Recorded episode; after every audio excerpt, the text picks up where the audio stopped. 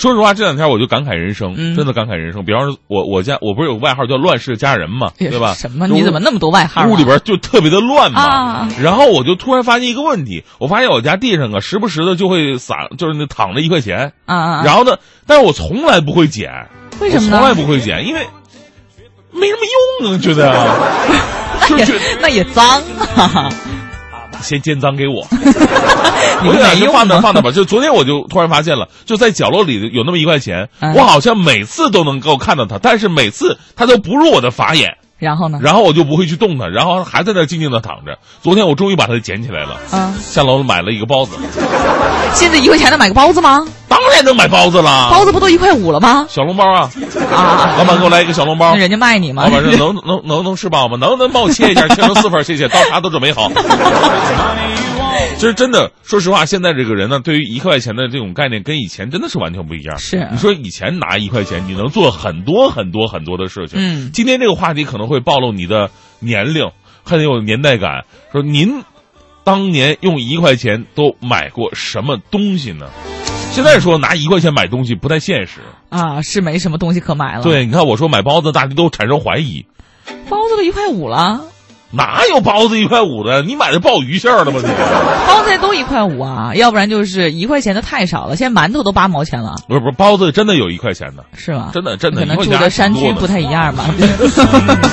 哎，你小的时候花一块钱买过什么就特别多的东西吗？呃小的时候记忆犹新的。小的时候，就那时候我在东北，就是长春有一个叫叫汽水糖的东西，那时候一分钱一个。我也知道，是吧？嗯一分钱一个，那时候真的一块钱能干很多的事情。门口小卖店儿，呃都不是那没有小卖店儿哈，那时候学校门口都是地摊铺张塑料布，上面各种有玩具呀、有小食品呐、嗯那时候小食品到现在根本就见不到，为什么呢？因为那个时候全都是三无产品。是，对对对。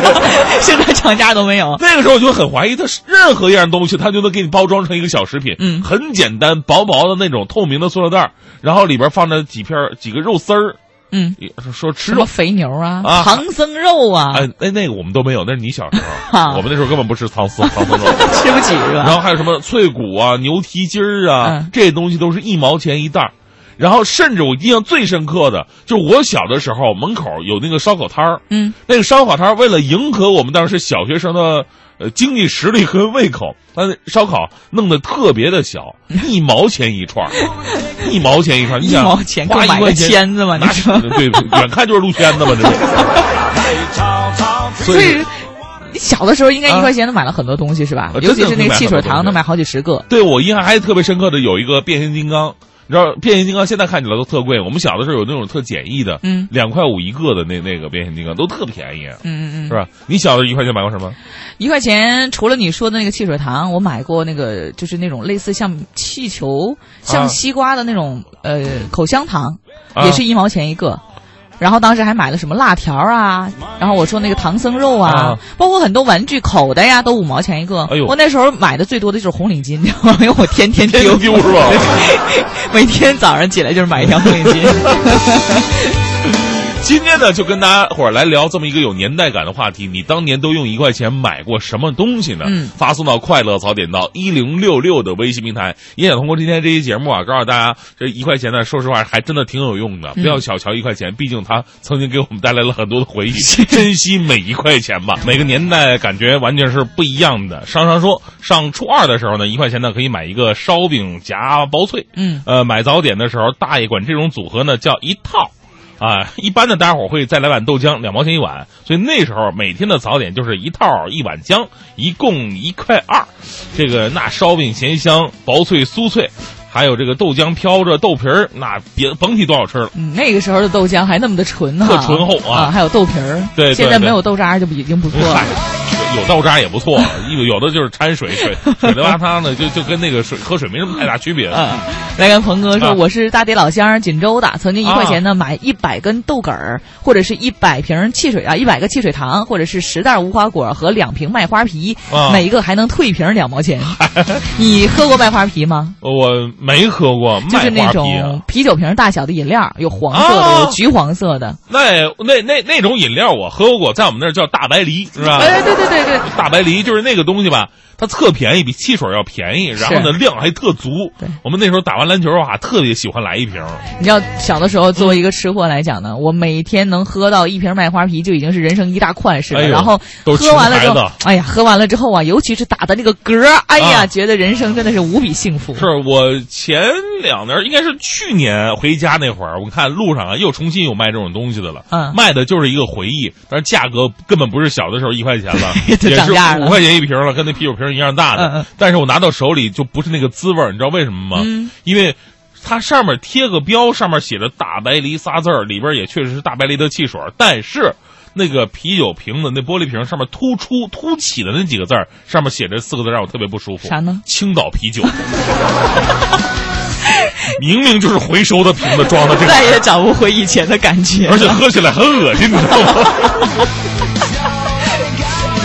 来看啊，水墨金说我是八零出的，小的时候一块钱呢是了不起的大钱了。嗯比如说冰棍儿五分钱一根儿，甘蔗两分钱一根儿，呃豆豆角两一毛分。钱一根儿甘蔗，嗯嗯他说豆角好切好的吧？那不，就是一大长根儿。啊他说豆角一毛能买一大把都不撑，啊还有西红柿五分钱一斤。当时我妈生我的时候呢，接生费要四块钱，猪肉八毛钱一斤，我八斤多，旁边那床孩子不到五斤，他妈就说：“哎呀，还不如这四块钱呃四斤呃四块钱买的肉重呢。”然后还说我家生娃的时候我就花了一万多，你说这现在的哎钱确实，四块钱跟一万还是差距很大的。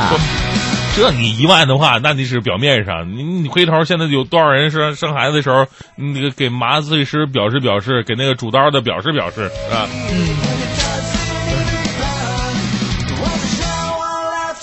有那个秋后说，嗯那年过年，我记得我全部的压岁钱呢就一块钱，买了一个上发条的青蛙，玩了一个春节。那时候好单纯呐、你说现在给我侄女一块钱，她都敢给你砸回来，打电话的呢？你这个还不如不给我。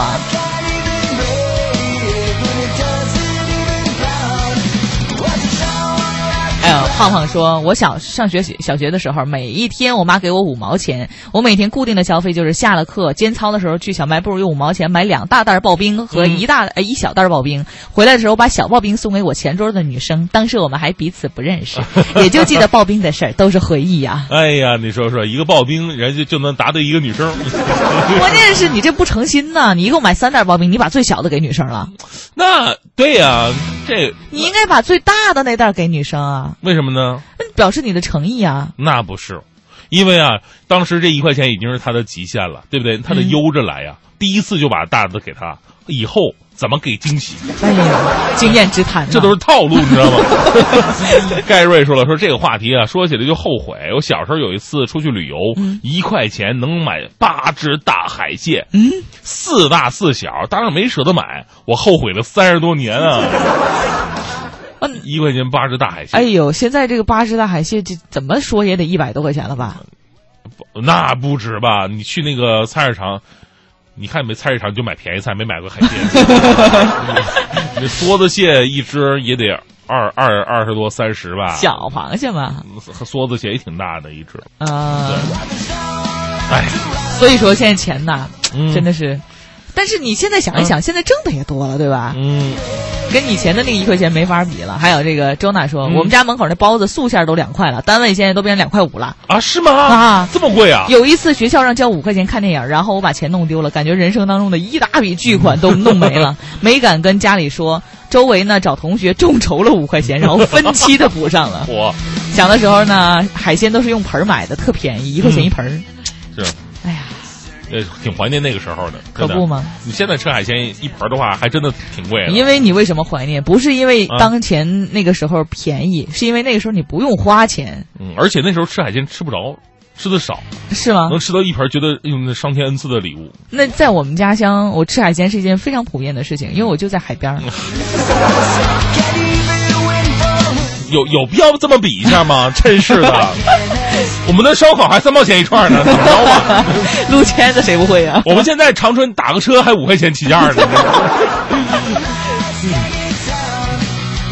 还有啊啊，Silent 说，小的时候用一块钱，我发现了一个特别好吃的绝配，嗯就是七毛钱一袋的酸奶，加上三毛钱一根的巧克力棒，然后把巧克力棒的两头咬开，可以用来当吸管，然后把酸奶放进去喝掉。嗯哎呀，这个超级好喝，这是我小时候到现在最棒的一个发现了。哎，呃，香芋奶茶说，小时候二号线地铁票是五毛钱，嗯周末没事的时候呢，妈妈就会带着我花一块钱逛地铁，就喜欢看东四十条站和建国门站的壁画，而且呢，那时候觉得每一站的站台都不一样，而且特别的好看。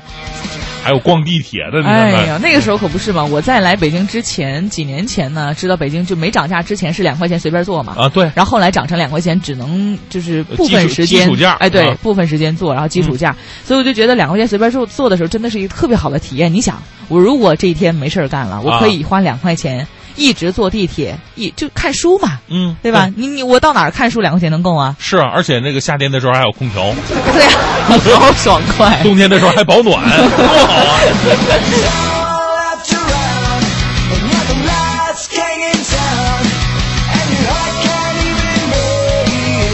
再来看啊，那个老赵说，小的时候呢，小孩拿一块钱去商店买东西，店家是不卖的，嗯他会问你，小孩哪来那么大的钱呢？啊，要买什么东西花一块钱呢？让你家大人来买。嚯，这小子这一块钱巨款了啊！这个郑鹏龙说，小时候拿个瓶儿去小卖部，都能灌四瓶北冰冰镇的北冰洋，哎呀，现在这北冰洋四五块钱一瓶了挺。贵的。嗯，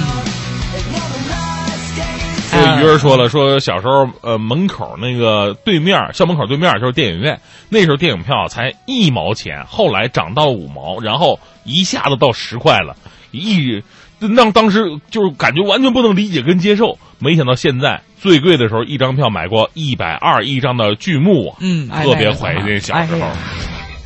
还有这金色闪光说，小的时候呢，我每天的零花钱就是一块钱，买的最多的就是五毛钱的鸡腿面包，嗯三毛钱的汽水，奢侈一点的就是买个一块钱的火炬冰淇淋。嗯后来知道攒钱了呢，每一天一块钱的攒着一点，尤其是喜欢攒一块钱的这个硬币啊，嗯觉得当宝藏一样埋在自家院子里。我还埋在院子里边但是没多久就挖出来花了。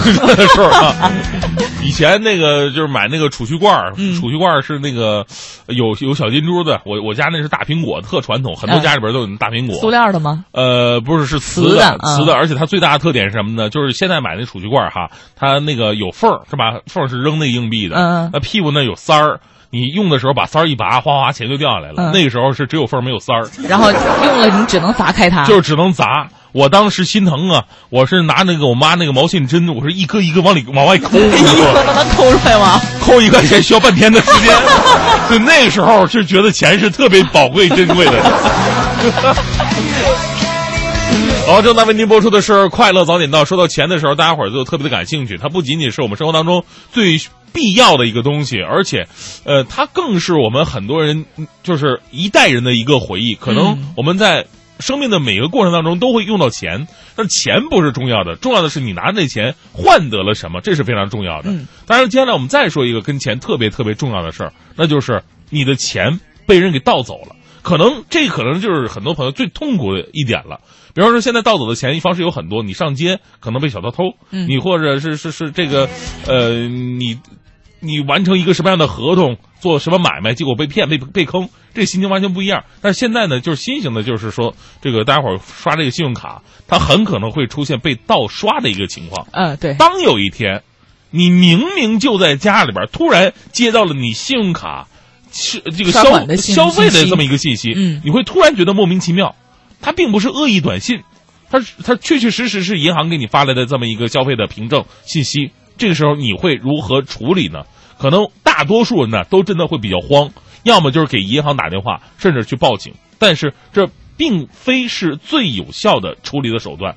昨天我们有一个同事，就是那个王雪啊，嗯声音包括本人也来到咱们的这个节目里边做过节目，他就切身的遇到了这么一个令人着急、生气，甚至还有点无奈的事儿。他的信用卡被盗刷了，但是王雪她及时的止损了。他是怎么做的呢？希望他的这个经历能够帮助大家伙儿。如果，但是这这不想不希望大家伙儿碰到这样的情况啊。但是万一如果您碰到类似的情况，那除了找银行、除了报警之外，您可以有更好的选择。来，我们听一下王雪的亲身经历吧。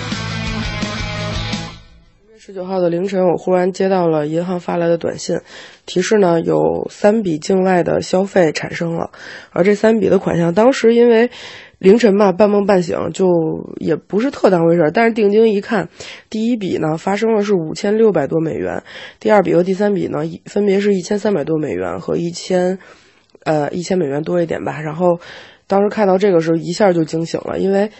呃，我呢，当时是正好刚从朋友家出来，然后正跟他说话告别的时候，忽然收到这个短信，然后当时腿就吓软了，因为我并没有在任何的地方进行消费呀，而且信用卡呢也乖乖的就带在我身边呀，为什么会发生这样的事情呢？所以第一时间我就打给了银行，然后要求银行来把我的卡进行一个冻结，然后我告诉他有这三笔不明的消费。那发生这种事情，其实我是很害怕的，所以我就上网随手搜了一下，如果信用卡发生被盗刷的情况会怎样。那在网上搜到结果，很多人是照常是要赔偿这个，就是对这个盗就盗刷这事儿，可能还是要进行赔偿的。我就更害怕了，因为这三笔金额加起来是高达将近八千美元的这样的一个数字。那我算了一下，大概合人民币就是五万四千多。这对我来说是一个非常难以承受的事儿，所以当时非常的慌乱。然后我就打电话，也再一次问了银行，我说：“那这事儿怎么办呢？”银行说他们会帮我进行一个登登记，然后并且后续会进行调查。但是呢，他又告诉我说，调查周期可能会在三到四十五个工作日之内。然后我说：“那呃，就是调查完如果没有结果怎么办？”他说：“那。”就是反正你也要证明这不是你消费，如果证明不了的话，那你肯定也就他倒没说说你一定要偿还，但是他说，但是那你也必须证，如果你证明这不是你的消费，那你就可以不用还这笔钱。那我觉得这是一件非常难的事儿，因为你可以证明你做一件事儿，但是你很难证明你自己没做一件事儿。我觉得这这这个真的很难，所以我就更害怕了。然后当时腿都软了。可是后来我就想了一个办法，我就想到网上查一查，看有没有类似人有类似的经验。但是当时查到的盗刷基本上都是卡片被彻底复制了，然后是在持卡在商户消费的这种情况，而还没基本上没有出现过说在网上消费这样的情况。后来呢，在我的一个朋友的帮助下，然后呢，我们就尝试了一个办法，因为当时这个银行的那个消费记录里面是注明了消费的商家的名字的，所以我们呢就对这个商户进行了搜索，找到了这个商户的官方网站。通过官方网站呢，我们查到了这个商户的电话，然后这三个商户都在美国。前两个商户呢是美国的公司在美国，第三个商户是加拿大公司在美国。所以接下来我就做了如下的事情，进行了自救，就是我给这些公司呢打过一长途来打电话，然后告诉他们我的信用卡被盗刷了，我要求他们客服取消这些订单，取消我的消费。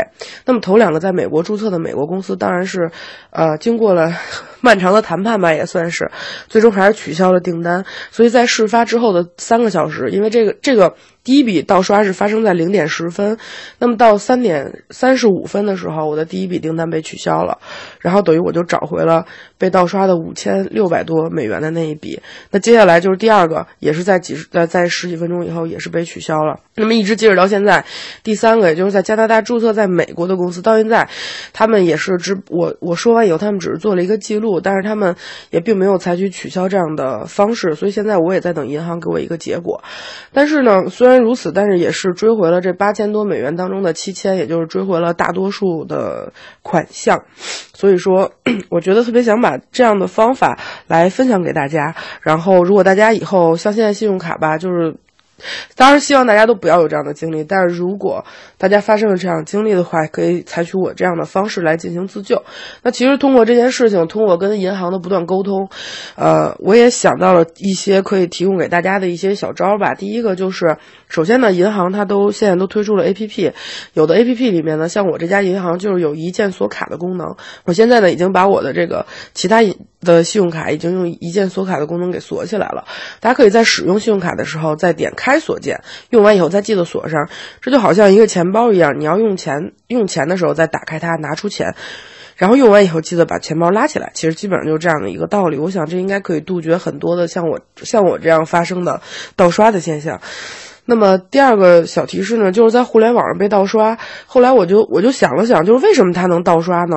其实很简单啊，因为在国外的网站，如果你有这个海淘的经历，你会发现国外的网站就是只需要你提供卡号和你卡背面后面的后三位，然后这样的话，它就可以直接在网上支付了。所以说，卡背的后三后三个数非常的重要。如果大家就不会出国消费的话，那其实这个这三位数对你来说，只要你背下来以后，这三位数你可以想办法把它去掉。但是今天我在网上，我不知道是不是真的啊，但是我在网上看到有人，呃，说就是如果你把这后三位抠掉的话，可能在国外进行实体消费，有的店铺会拒收这个信用卡。所以呢，就是我又想了一个小招，不知道是不是真的可以用，就是大家找一个橡皮贴，把这个。把这个卡号就这个后三位数给贴起来，然后当你自己需要使用的时候，你再把它抠开。如果说你不需要使用，就一直给它贴着，这样的话别人就不会看到你这后三位的数字了。当然，我觉得在网上购物真的有风险，而且要留下自己的这个信用卡的这些记录啊之类的时候，还是一定要谨慎、谨慎再谨慎。我这个教训真的可以说很惨痛，因为到现在还有一千多美元仍然没有追回呢。我也希望银行方面可以尽快的给我一个答复，也希望朋友们能够从我的这个案例当中学到一些什么。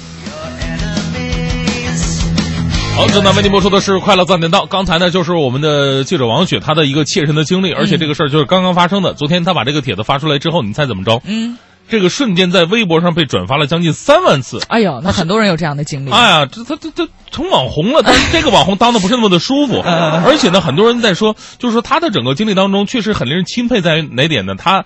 他最后就是能够及时的自己站出来进行自救，不过这个自救很尴尬在于什么呢？他的外语特别的好，嗯所以说他能够去及时的用自己的这个特长，然后进行自救。但是如果这事儿放在我的身上，完了即使我意识到我应该怎么去做，我没有能力，我打电话给给那个美国那边商户打过去，喂呃，Can you speak Chinese？人说 Yes，我说哎哥有个这么个事儿啊。那如果说 No No No No，哎，就是不不能说说英语，那那那我说啊，Yeah，我啊，Thank you 也也就这样。所以说要提高自己的能力啊。对，这个一个是刚才王雪给大家伙儿就是说的这些关于自救的一些方式，真的是非常实用的，因为切身发生的一个事儿。嗯，但另外一个我们也想说的是，就是盗刷信用卡这两年的案件已经是越来越多了，它甚至不不是个例了，它甚至已经成为了一个呃犯罪的现象了。所以说，呃，无论是银行方面，包括这个这个我们的公安方面，能不能够开通一些比较便捷的渠道？让我们在报警的时候，或者说在银行方面处理的时候，能够得到更快的一种解决，